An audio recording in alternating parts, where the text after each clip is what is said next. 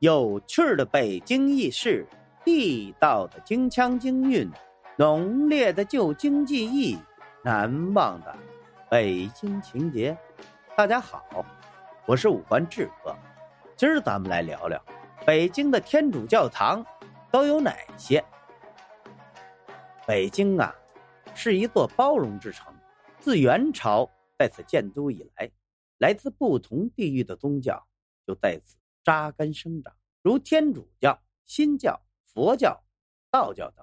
随着各种宗教的传入，各类教堂庙宇也在北京得以建立。其中最有名气的就是天主教堂。目前呢，整个北京知名的天主教堂有十七座，其中八座在城内，它们分别是东堂、西堂、南堂、北堂、东郊民巷堂、南岗子堂、平房堂。东莞头堂九座在郊区，分别是龙庄天主堂、牛木屯天主堂、庙后屯天主堂、求贤村天主堂、牛房村天主堂、西湖林村天主堂、后桑峪村天主堂、曹各庄天主堂、永宁天主堂。一东堂，东堂啊，位于东城区王府井大街路东七十四号，建成于一六五五年。它本来呀，是清朝顺治皇帝赐给两个外国神父的宅院。后来两个人啊，在此基础上，建造了一座小型的教堂。该教堂因地震、战乱等原因被毁，于一九零四年重建，也就是今天我们所看到的东堂。一九六六年，东堂被关闭，直到一九八零年，才开始修复并正式开堂。一九九零年起，被列为北京市重点文物保护单位。二西堂，在南堂、北堂、东堂、西堂四大天主教堂中，西堂是其中规模最小的。它位于啊西直门内大街南侧，始建于一七二三年。因与它相邻的药厂没有能够迁出来，所以在大街上几乎看不出它的模样。然而，其室内精美的科林斯柱子及哥特式的尖拱券将大堂衬托着异常华丽秀美。三南堂，南堂一般被称为宣武门堂，位于西城区前门大街一百四十一号。南堂最初由意大利传教士利玛窦在明朝万历年间主持建造，当时的规模非常小，被称为宣武门天主堂。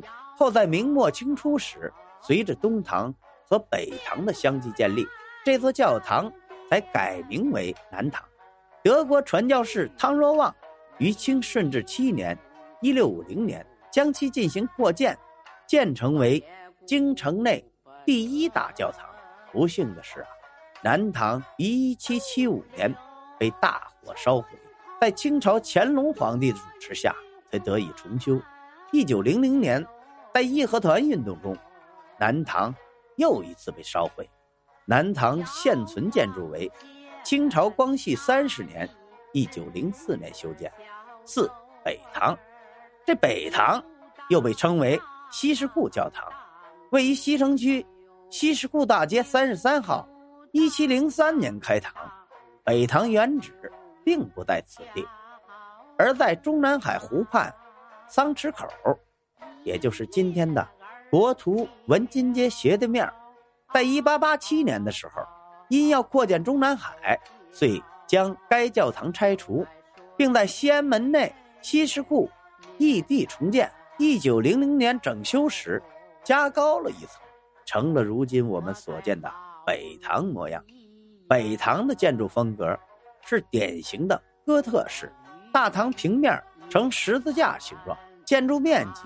约两千二百平方米，高十六点五米，钟楼塔尖高约三十一米，是北京最大的天主堂。五，东郊民巷天主堂。东郊民巷天主堂始建于一九零一年，是为了方便居住在此地的外国人做弥撒而修建。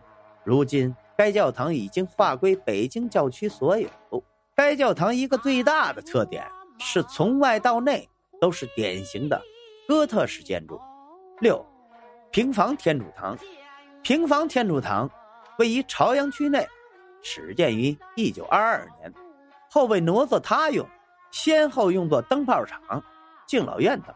后来，在一九九一年重新开堂。北京教区神学院迁入。除了以上列举的天主教堂外，北京城区还有很多有特色的天主教堂。您比如，位于崇文区的南港的天主教堂，位于丰台区东莞头村的东莞头天主堂等。位于郊区的九座天主教堂，大多建造于村庄内，属于农村教堂。它们分别位于通州区龙庄天主堂。牛木屯天主堂、贾浩屯天主堂，位于大兴区的求贤村天主堂、牛房村天主堂、西湖林村天主堂，位于门头沟区的后桑峪村天主堂、曹各庄天主堂，位于延庆县的永宁天主堂。好了，今儿咱们关于北京的天主教堂都有哪些，咱们就聊到这儿。如果您喜欢这个节目，欢迎您订阅、转发。评论、赞助，您的支持就是我前进的动力。咱们下回再见。